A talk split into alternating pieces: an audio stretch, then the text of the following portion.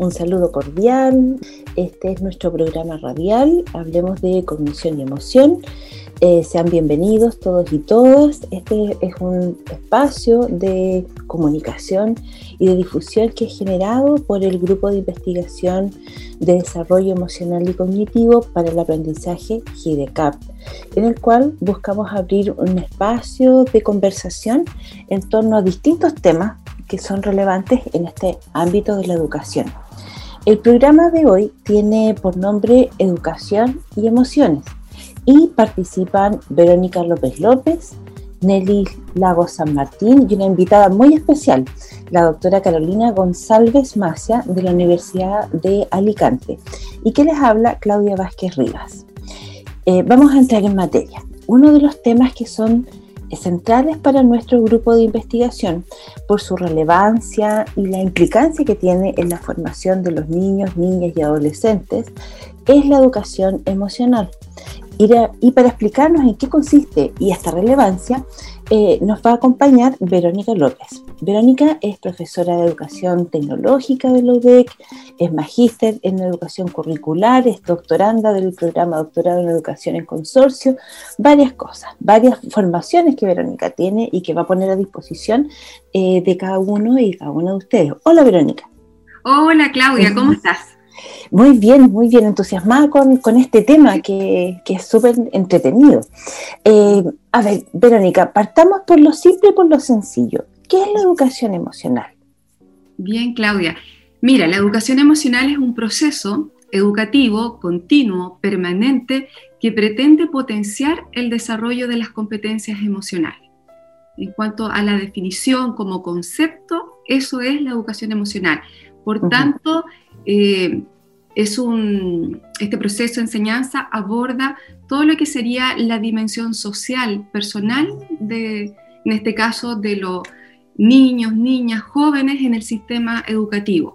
Esto obviamente también eh, no solamente se desarrolla en el sistema educativo, sino también existe una necesidad desde una mirada obviamente social, pero conceptualmente tiene que ver con este proceso que tiene que ser permanente, intencionado, con una secuencia lógica y que hoy día, sobre todo la UNESCO, la OECD, lo tienen como prioridad. Porque obviamente en nuestra sociedad tan individualista, con tantos problemas sociales, claramente es un aporte al bienestar de las personas. Es un concepto complejo entonces, que tiene varias aristas, por lo que tú nos estás mostrando, eh, tiene una implicancia también bastante potente. Eh, Verónica, eh, ¿cómo, desde los profesores y profesoras ayudan en esta educación emocional a los niños y niñas? Sí, Claudia, los profesores en realidad, todos nosotros los profesores no cumplimos un papel neutro claramente nuestra labor educativa, todo este aporte que podemos hacer en el aula o en el sistema escolar es muy relevante. Por eso hoy día desde el Ministerio de Educación, claramente en las bases curriculares se ha intencionado, ahora en el contexto de pandemia que conversamos en el programa anterior, claramente hoy día es una necesidad. Por tanto, los profesores es un llamado también a prepararse para poder hacer intervenciones eh, educativas con, en este contexto, con este aporte, o sea, aportar a la formación integral de los estudiantes. Eh, claramente dentro de las reflexiones desde la academia, uno dice, no podemos enseñar algo que no sabemos, que no lo tenemos incorporado. Y hoy día el desafío para los profesores claramente es eso. Y también claramente para los padres o las familias, hay quienes el concepto de familia, tú sabes que es bien amplio, para quienes en realidad tienen la responsabilidad de educar. Yo creo que como sociedad hay distintos actores que son relevantes claramente para el desarrollo, no solamente cognitivo, yo creo que eso también en el siglo XX eh, hubo un cambio paradigmático que claramente hoy día en el siglo XXI tenemos que atender desde la familia, en el sistema educativo. Así que claramente es, ¿por qué? Por, el bienestar y nosotros lo hemos visto en la pandemia. todo, todo esta, los problemas de ansiedad, porque claramente nos cambió. Las cuando hablamos de competencias emocionales, hablamos de también dentro de todas esas competencias, más adelante me imagino vamos a ir conversando más en profundidad, tiene que ver también con la capacidad de adaptación. que hoy día, por Dios, que nos ha costado muchísimo a todos, porque podemos hablar de educación emocional, pero esto es un proceso continuo, es un desafío permanente. Verónica, y, tratando como de, aterrizarlo para las personas que nos pueden estar escuchando, eh, ¿cómo sería actuar, si yo como mamá o como papá, eh, cómo sería actuar de manera coherente con una adecuada, buena, eh, positiva, si pudiéramos ponerle un adjetivo, educación emocional? ¿Cómo, cómo, pudiera hacer eso? Excelente pregunta. La verdad que, claro, e, es, complejo cuando nosotros nos hemos formado, no nos han formado en, esta dimensión, en, nuestra, en esta perspectiva. Pero, ¿qué se puede hacer desde la casa? Primero, nosotros como adultos, adultos responsables, que aportamos, ¿cierto? Y tenemos la responsabilidad de educar a nuestros hijos o, o familiares muchas veces, vuelvo al tema también del concepto de familia, es relevante en términos de, primero, ser consciente. Ser consciente de nuestras emociones. ¿Qué nos está pasando? Lo que se llama conceptualmente alfabetización emocional. ¿ya? Ponerle nombre a las emociones. Porque normalmente a veces, y eso es algo que tenemos que ir como aprendiendo y que es claramente una barrera cultural, porque a veces estamos molestos eh, o tenemos mucha rabia, pero no, no sabemos eh, ponerle nombre, no sabemos cómo abordarla. Y eso es lo primero que uno debe hacer.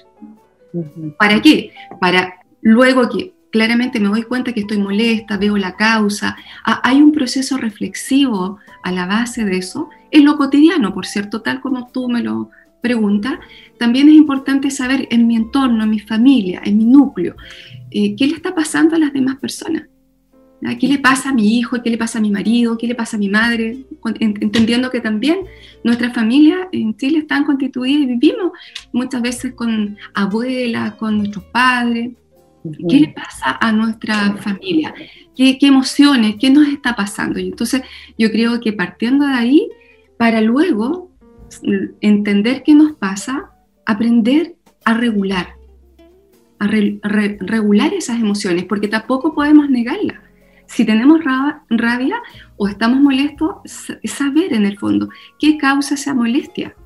Porque claramente las emociones, como tú también señalabas, no son ni negativas ni positivas, son y es una información valiosa para, si lo atendemos bien, a una sana convivencia, a un bienestar, porque lo que pretende como fin último la, la educación emocional y claramente el, modelo de Vizquierra, porque hay varios modelos, pero el que acoge bastante bien todos estos elementos que propone la UNESCO, la, la OSD, tiene que ver con el bienestar, este bienestar social, el ser capaz de fluir, de estar a gusto donde estemos, en la familia, en el trabajo y con las situaciones adversas que tengamos que pasar, saber administrar bien eso. Entonces, relevante, lo primero es ser consciente qué emoción estoy sintiendo, hoy día estoy contenta, por qué estoy contenta. Es un trabajo reflexivo, tiene que ver con mucho como lo que señalabas tú en el programa anterior, con el autocuidado. Sí. Eh, es como, eh, te escucho y surgen como hartos elementos, ¿no? De, lo esencial que es eh, el tomar este contacto con, nuestro mundo emocional, el, el, tener la sensibilidad de reconocer eh, qué es lo que nos está sucediendo. Y poco a poco ibas desarrollando eh, algunos aspectos de este modelo de educación emocional y de las competencias emocionales. Pudiéramos entrar un poquito en, este, en este modelo de Rafael Vizquerra, que es súper interesante. Eh, tal vez hay algún aspecto que tú quisieras destacar eh, en función de, lo que estamos viviendo en este contexto de pandemia, de fin de año, eh, de la incertidumbre, de, varias cosas. ¿Qué, ¿Hay alguna cosa, algún aspecto que te gustaría destacar, Verónica? Sí, mira, existen varios modelos en competencia emocional. Este tema se ha estudiado en el mundo alrededor de 30 años. Hay evidencia suficiente científica que nos da sus resultados, nos aportan justamente a atender no solamente el desarrollo cognitivo, que normalmente siempre es lo más que en el sistema educativo se abordó y está bien, porque obviamente tenemos que tener competencias disciplinarias las distintas áreas, pero también se fue dejando, subestimando esta, esta dimensión emocional. Entonces surgen varios modelos. el primero, eh, Beyer y Salovey, en el año 1997, modelo de Sarni, de Caroline, en el año 99, 1999. Está también el modelo Cassell, también, estos eh, modelos europeos, de Estados Unidos, o sea, el mundo en, distintas partes ha ido eh, prestando atención a esta necesidad que hoy día ya está instalada, está instalada además como desafíos del siglo XXI y viendo eh, el, particular modelo de, de Vizquerra y Pérez Escoda del año 2007, ello claramente hay muchos elementos comunes con los modelos que te mencionaba anteriormente, pero el elemento que, es los diferencia tiene que ver que toma, que es socioformativo, que toma elementos que eh, lo ponen como desafío, como te mencionaba, la UNESCO y la OECD que es esto del bienestar. El modelo que tiene es el modelo pentagonal. Ellos hablan de cinco competencias. Yo te mencionaba la primera, así en lo cotidiano, que es la conciencia emocional. Después viene la regulación emocional, la autonomía, ser autónomos emocionalmente. Las competencias sociales, que también son muy relevantes. Y todo lo que tiene que ver con el bienestar y el fluir. Son cinco competencias, por eso es el modelo pentagonal a su vez, cada competencia tiene distintas competencias o también podríamos llamarla habilidades. Por ejemplo, todo lo que es la conciencia emocional que me estábamos conversando, que, es lo primero que uno puede hacer desde lo cotidiano, ¿ya? que también puede ser abordado en el sistema escolar o en educación superior, tiene que ver con esa conciencia, el ser capaz de poner nombre a nuestras emociones, el ser capaz de identificar las emociones de los demás. Eso es muy relevante en términos de entender al otro. Esto tiene que ver la educación emocional con relacionarnos, de generar ambientes eh, favorables, positivos, armónicos, entendiendo claramente que somos todos distintos y pensamos distinto y tenemos que aprender a respetarnos también en esta diversidad. Entonces es una aproximación, por eso es algo que hoy día se está enfatizando desde estos organismos internacionales, el Ministerio de Educación. Esto se cruza además con esta pandemia que claramente el concepto de ansiedad eh, está presente eh, y que de alguna manera tenemos que atender. Lo conversábamos y reflexionábamos en el programa anterior. Y bueno, y nuestra invitada también hoy día de lujo de España, ¿cierto? Nos va a contar un poquito más eh, respecto a estos elementos también, porque estamos conversando respecto a Chile, pero ¿qué pasa en el mundo con el concepto de la educación emocional? Y, y, cómo eh, es, un, es, una mirada que, que, trasciende las naciones, sino que es un desafío que el mundo adulto está, está asumiendo. Eh, y en ese sentido, cuando te escuchaba, eh, pensaba en el, el, cómo poder ayudar a que estos adultos tengan una buena alfabetización emocional, que tengan una buena autorregulación emocional, como que también necesitamos apoyar a, a estos papás, a estas personas que están comandando, responsables de la formación de los niños y niñas, para poder ser coherentes también en función de lo que le estamos pidiendo a, los a los chicos. Sí, yo creo que el sistema escolar cumple un rol muy importante porque por un lado, ¿cierto?, el trabajar con los niños, las niñas, los jóvenes, pero también aquí hay un elemento muy importante que, que me menciona, que es, el trabajo con las familias. Así podemos llegar a nuestra comunidad como sociedad, como país. Justamente, el, el trabajo de la educación emocional no solamente es de un niño, una niña, un joven, tiene que ser un trabajo también de familia yo creo que ahí, eh, como también el desarrollo ambiental, el cuidado por el medio ambiente, es un trabajo de familia. La vocación emocional claramente eh, se puede abordar de esa manera y así como dices tú, esa pregunta me parece interesante, es eso, es el llamado. Nosotros, bueno, desde el, grupo GIDECAP estamos trabajando acá en Ñuble con varios colegios, con profesores, justamente para hacer intervenciones y poder aportar desde la educación emocional a este bienestar, a esta regulación emocional y muchos de los colegios están también pensando en hacer intervenciones y trabajo con las familias. Yo creo que es una manera de poder justamente permear, de poder llegar a ello, de, este espacio reflexivo que llegue a la familia. Y en la medida que eh, se va haciendo este trabajo permanente, que es la educación emocional, ¿cierto? Que veíamos como concepto, eh, se vaya asumiendo con propiedad en un proceso que es continuo. porque también cada tiempo tiene sus desafíos. Bueno, en esta pandemia ya estamos escuchando que parece que viene otro, otra, otro brote y, así que viene como que el virus resistente. Entonces, claramente tenemos que prepararnos como familia. Entonces, es una manera de poder, poder llegar, es a través de, del colegio, de la escuela, el liceo, ¿cierto? Este trabajo de profesores en equipo, con, con las convicciones, con el conocimiento también estas secuencias lógicas, didácticas, de actividades. Yo por eso también eh, pienso que es, eh, es un hermoso trabajo que hay que trabajar cognición y emoción juntos, o sea, en el mismo proceso de eh, tener nuestras herramientas como docentes o como adultos. Verónica, nos presentas como varios desafíos eh, y una perspectiva bien, bien eh, integral en torno a cómo podemos favorecer el, desarrollo de los niños y niñas y cómo nosotros como familias también, como papás, como más podemos ir creciendo eh, junto con nuestros hijos. a veces, bien lo sabemos, nuestros hijos nos ayudan a a desarrollar eh, habilidades o a entender las cosas de un modo distinto. Por lo tanto, eh, nos invitan también a ser flexibles eh, frente a algunas formas de reacciones que pudiéramos tener eh, o, de cómo entender algunas cosas que con, una simpleza que, también es lo que nos puede ayudar si nosotros asumimos una perspectiva de, de humildad y de aprendizaje permanente a generar este cambio potente que tú nos estás mencionando.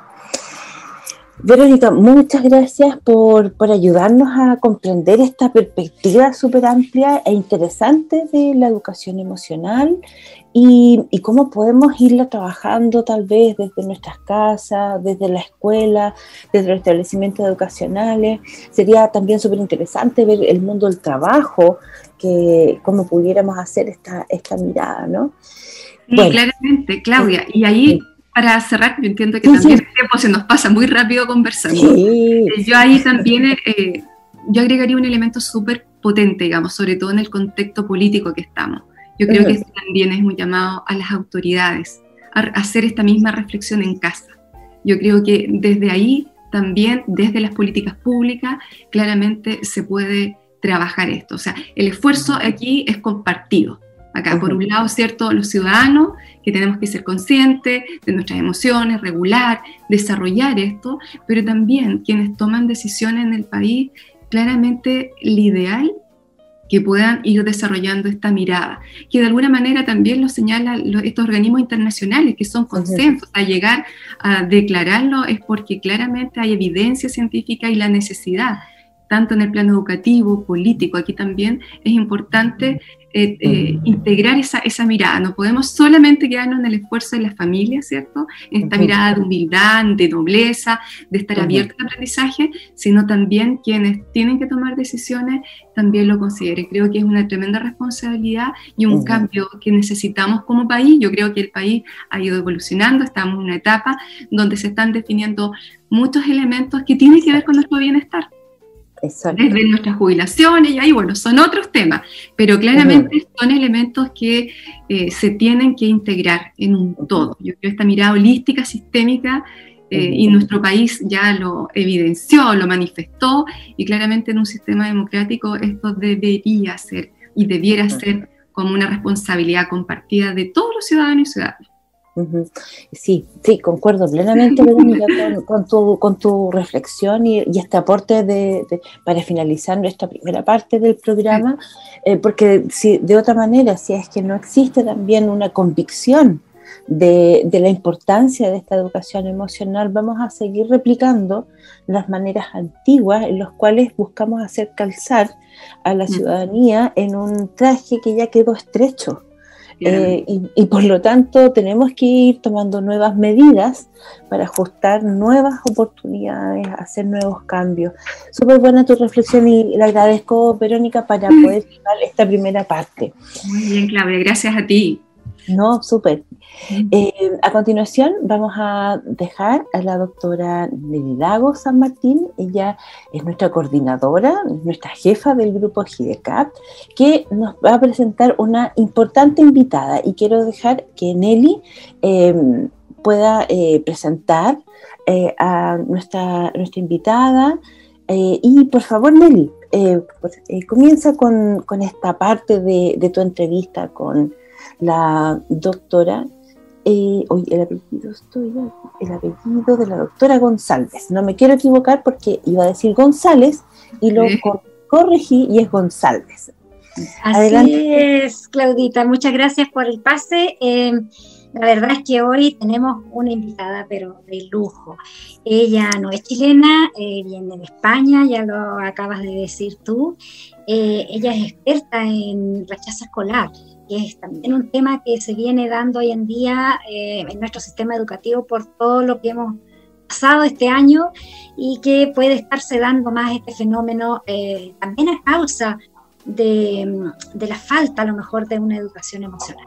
Pero bien, primero la voy a presentar. Ella es Carolina, tengo el gusto de conocerla desde hace ya varios años, finales del 2011, que fue el año en que yo estuve en España y por ahí nos conocimos siendo compañeras del doctorado en investigación educativa que cursamos eh, en su momento eh, siendo compañeras. Es la verdad un lujo, ella es eh, académica del Departamento de Psicología Evolutiva de la universidad, es madre de un niño precioso, está haciéndonos, digamos, un espacio de compartiendo ese tiempo que tiene con su bebé junto con nosotros.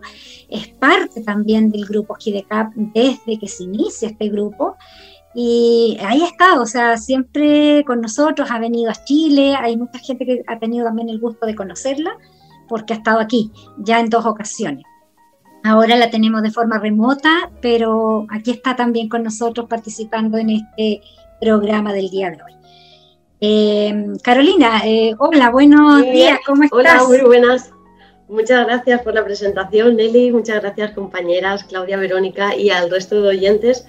Pues muchas gracias por invitarme. Lo primero, para mí es un verdadero placer poder participar eh, en este programa y comentar pues sobre un tema tan importante y tan relevante como es la educación emocional y también pues ya que has mencionado mi tema de investigación el rechazo a la escuela que muchas veces también va ligado por esos problemas emocionales que pueden presentar los estudiantes. Nada, agradecer vuestra invitación y, gracias por la introducción, Nelly. Destacar, solamente destacar mi, colaboración con el, con el grupo GIDECAP y destacar su labor y su esfuerzo por mantener las relaciones internacionales.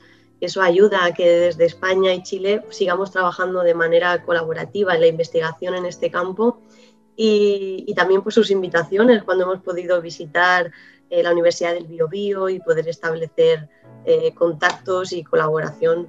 Y sobre todo también destacar de este grupo la, implicación social ¿no? que tiene, el hacer llegar a la sociedad, por ejemplo, a través de este medio, pues los hallazgos que se van encontrando.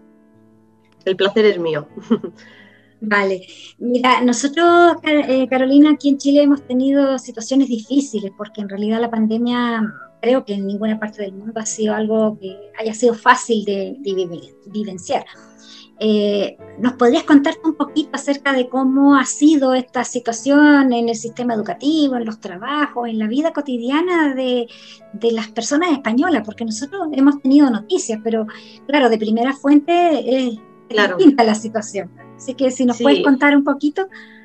Claro que sí, un placer. Bueno, pues seguro que encontraréis similitudes ¿no? cuando vaya contando mi experiencia personal, porque esto es un problema, una situación, una pandemia a nivel mundial. Al principio, eh, en marzo, fue en España cuando comenzamos el confinamiento más severo, con todas esas restricciones de estar cerrados en casa y solamente permitían salidas a nivel eh, de supermercados para alimentación, sanidad eh, y, trabajo aquel que, que, fuera imprescindible y con su pertinente permiso. Bueno, pues la vivencia al principio, incertidumbre, desconcierto, eh, muchas emociones, que, ansiedad, ¿no? y luego poco a poco pues ir habituándonos a esta nueva normalidad con estos hábitos nuevos en cuanto a distancia social, seguridad, higiene. Y ahora nos encontramos en ese momento justo en España. Hace poquitos días se han puesto las primeras vacunas. Eh, se ha empezado con la gente de mayor edad y, algunos sanitarios. Entonces ahora estamos con esa esperanza de, ver un poco la luz de cara al próximo año eh, con la vacuna. Y personalmente, ya que has introducido que tengo un bebé recientemente, pues justo a mí me, me cuando nació mi bebé, justo empezó el confinamiento.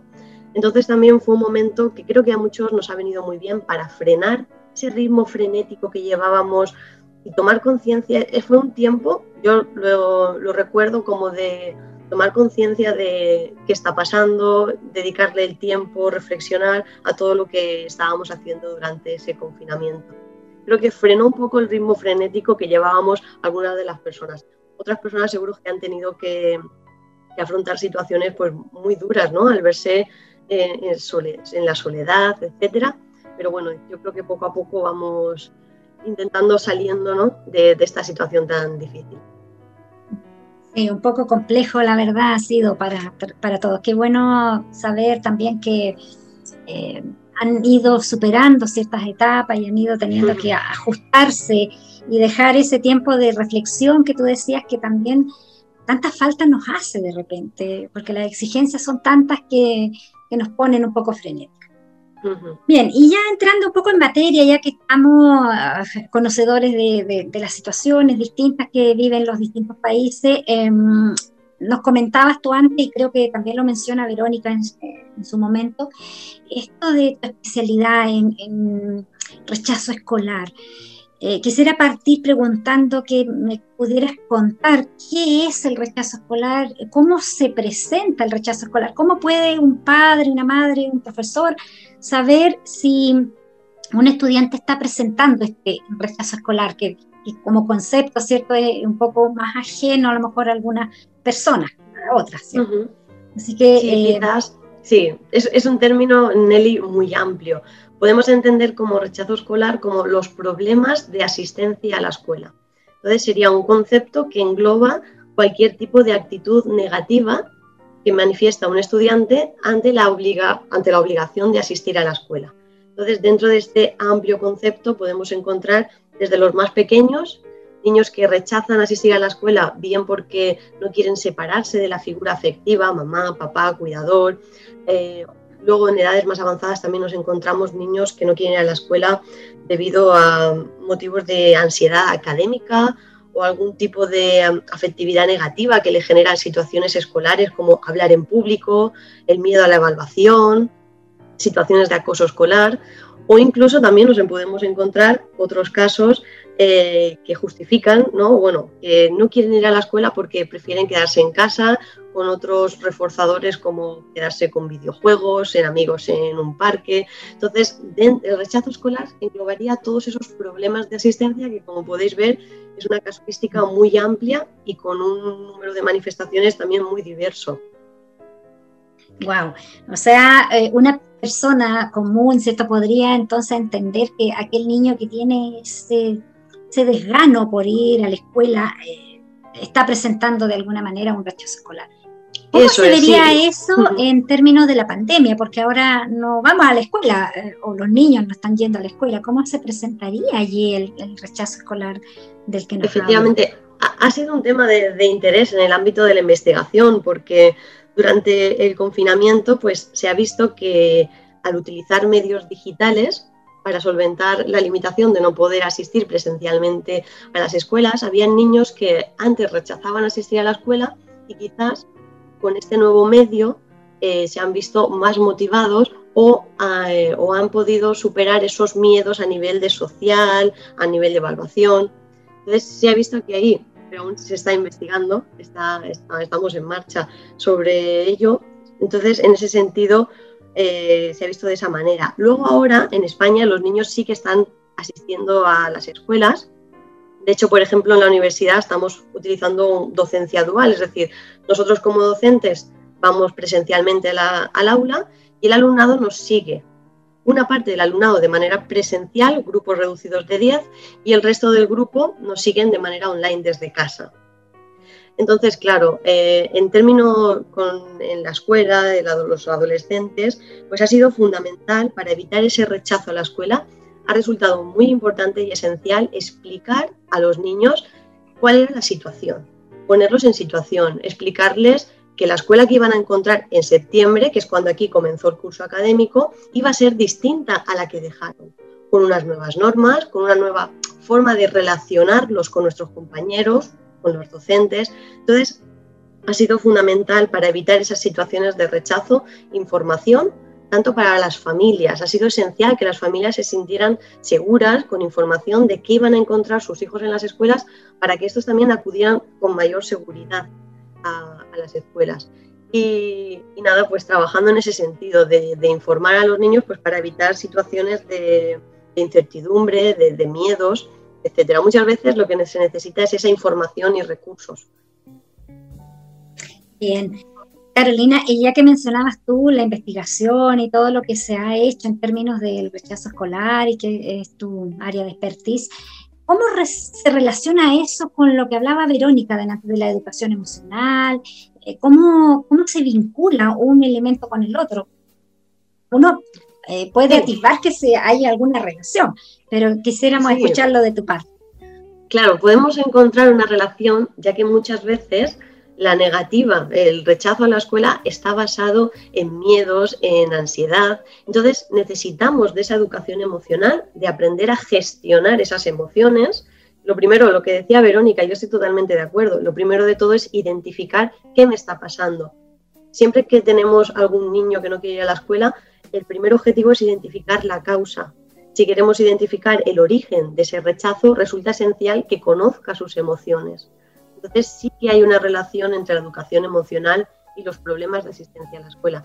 Necesitamos conocer cuáles son las emociones de ese niño o niña y que él mismo y ella misma las conozca, para así poder transmitirlo y ayudarle en ese proceso de, de conseguir una mejor gestión de las emociones. Y como muy bien decía Verónica, no solamente trabajar con el niño o la niña, sino también con el docente, es decir, a nivel escolar, que se sepan trabajar todas esas emociones, por ejemplo, de cara a la evaluación, se puede transmitir de maneras muy distintas los resultados, ¿no? Y luego también trabajar con la familia, explicarle a la familia esa gestión emocional para evitar esos casos de, de rechazo a la escuela. Por tanto, sí que hay una relación muy interesante. Sí, la verdad es que es bastante interesante esa relación y cómo se puede también trabajar dentro del sistema educativo, dentro de la casa también. Em, yo entiendo que tú justificas ¿cierto? la necesidad de eh, una educación emocional centrada en ciertos aspectos. ¿Qué aspectos crees tú que sean los más relevantes como para incluirlos dentro de la formación eh, primaria, secundaria, incluso educación superior? ¿Qué, podrías decirnos tú al respecto? Sí, bueno, como indicaba anteriormente y como bien has indicado, Nelly, eh, yo incluso empezaría, de hecho aquí en España, lo que es la educación emocional, que a finales de la década de los 90 ya encontramos los primeros trabajos, eh, se inicia antes de la primaria. No sé qué término utilizáis, pero aquí en la etapa de educación infantil, tres años, tres, seis años, tienen, ya empezamos a trabajar esa gestión de las emociones trabajando el reconocimiento de las emociones básicas con cuentos, por ejemplo, con los más pequeños, con cuentos, y luego a medida que van em, avanzando los distintos niveles educativos, pues eh, se le dedica como una serie de, de horas a la semana para trabajar todo ese tema de la educación emocional. Mi recomendación sería conseguir que la educación emocional se trabajara en todos sus ámbitos, desde ese modelo pentagonal que mencionaba Verónica, pero incluso de manera transversal. Es decir, que cualquier momento, cuando surja esa necesidad de gestionar esas emociones, de trabajar la educación emocional, se pudiera desarrollar. Es decir, a veces no podemos trabajar la educación emocional en un momento de tutoría, como aquí decimos, ¿no? pautado que tenemos una hora a la semana. Sería mejor que se trabajara esa educación emocional a lo largo de toda la semana, en cualquier momento, que fuera necesario trabajarlo. Muy recomendable quizás al comienzo de la jornada escolar para resolver cualquier problema, inquietud que pueda surgir en el grupo. durante, si es necesario, o al final también. Entonces yo empezaría desde los primeros niveles, Nelly, y trabajando, por ejemplo, basándonos en este modelo que mencionaba Verónica, propuesto por el profesor Vizquerra, catedrático de, aquí de España. Eh, yo he leído mucho sobre su propuesta y, es una de las que explicamos a los futuros maestros aquí en el grado de, maestro en la Universidad de Alicante, los formamos con esa base de educación emocional. Bien, gracias Carolina, porque justo te iba a preguntar yo si conocías algún eh, modelo o algún programa que tú pudieses recomendar, pero entiendo que eh, también adscribes al, modelo de Vizquerra como un buen modelo para educar las emociones y hacer un proceso formativo, como suele decir Verónica, socioformativo. ¿Sí? Eso es, a, a, nivel teórico yo creo que el modelo de Vizquerra nos sirve mucho como base ¿no? para hacer diseñar programas. En ese sentido sí que puedo destacar, por si resulta de interés para alguien que nos esté escuchando o para nosotras mismas, eh, en España la editorial Pirámide eh, tiene una sección de programas concretos para trabajar las emociones. Dentro de los programas recuerdo que Nelly también lo conoce, el programa Fortius del catedrático Francisco Javier Méndez. Y luego hay otros dos programas, uno se llama Programa Bienestar y otro es el programa Predema, y esos tres programas se basan fundamentalmente en conseguir un fortalecimiento psicológico, el bienestar emocional, trabajar la educación emocional, tanto en niños como, por ejemplo, el predema en adolescentes. Por tanto, me quería destacar, me gustaría destacar estos tres libros, sobre todo para los educadores o psicólogos escolares que estén interesados en este ámbito a nivel educativo, cómo implementarlo, se podrían utilizar estos programas. Sí, bastante interesante. Por lo demás, esos tres programas yo los conozco, los tengo también. Eh, abordan bastante todo lo que es la fortaleza que debe adquirir una persona para afrontar las situaciones que le toca ir viviendo a lo largo de la vida. Bien, creo que podríamos seguir la conversación por mucho tiempo más, pero se nos acaba el tiempo. Así que nada más agradecer a Carolina y a todas las personas que han estado en el programa y, darle el pase nuevamente a Claudia para que siga. Muchísimas gracias Carolina, ha sido un enorme placer estar contigo y que nos acompañaras en esta mañana. Gracias a vosotras, muchas gracias. Así es, Nelly. Muchas gracias, Carolina, por eh, acompañarnos. Muchas gracias también, Verónica. Hemos tenido un programa redondito en que hemos ido eh, abordando distintos temas en torno a esta educación emocional, pasamos también por este desafío de, abordaje del rechazo escolar y cómo eh, con programas concretos como los que nos mencionaba la doctora González eh, podemos ir trabajando eh, profesores, profesoras, psicólogos y psicólogas. Y me parecería también que si hay algún papá o mamá eh, que quisiera interesarse por empezar a estudiar o revisar algunas cosas, también pudieran ir acudiendo al texto que se mencionaba del doctor Vizquerra. Eh, pues nada, agradecer eh, el que nos hayan acompañado en este nuevo capítulo de nuestro grupo de investigación de desarrollo emocional y cognitivo para el aprendizaje GIDECAP. Vamos a seguir teniendo otros encuentros con otros invitados interesantes eh, para poder abordar temas que son necesarios de conversar en estos momentos de mayor complejidad y que nos busca, buscamos nosotros salir un poco de las aulas y empezar a trascender aquellos conocimientos que pudiéramos estar eh, generando en el ámbito de la investigación y entregándoselos a la comunidad. Muchas gracias, agradezco eh, a Verónica, a Nelly, especialmente a la doctora González. Eh, sé que tiene que retomar sus labores de mamá y cómo no vamos a entenderlo nosotros si hemos estado también hablando de la importancia de cuidar, de cuidar y de cuidarnos para poder también educar a nuestros hijos o hijas. Me despido, mi nombre es Claudia Vázquez y hasta una próxima oportunidad. Que estén muy bien.